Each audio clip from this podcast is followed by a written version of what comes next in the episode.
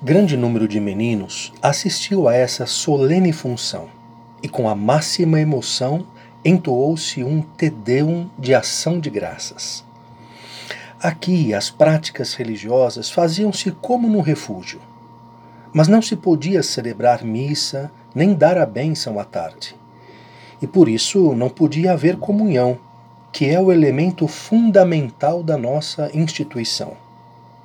O próprio recreio era bastante perturbado, paralisado, porque os meninos eram obrigados a brincar na rua e na pracinha frente à igreja, por onde passavam continuamente pedestres, carros, cavalos e carroças.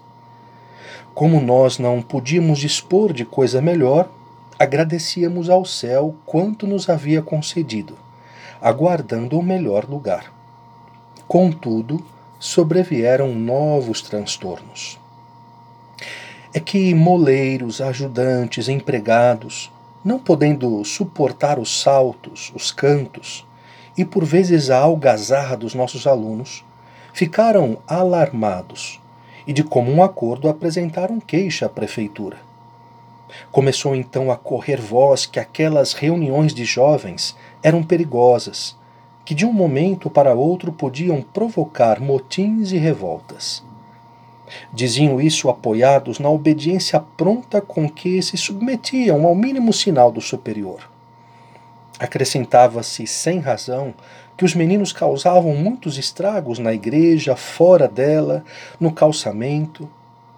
Parecia que Turim viria abaixo caso continuássemos a nos reunir naquele lugar os nossos males chegaram ao cúmulo quando, de uma carta escrita por um secretário dos moinhos ao prefeito de Turim, a qual recolhia toda a classe de rumores e exagerava prejuízos imaginários, e afirmando ainda ser impossível às famílias que se dedicavam àqueles trabalhos desempenharem suas obrigações e gozarem de tranquilidade. Chegou-se até a dizer que aquilo era um centro de imoralidade. Não obstante estar persuadido de que a informação carecia de fundamento, o prefeito escreveu uma carta violenta, mandando transladar imediatamente o nosso oratório para outro lugar. Consternação geral, lamentos inúteis. Tivemos de ir embora dali.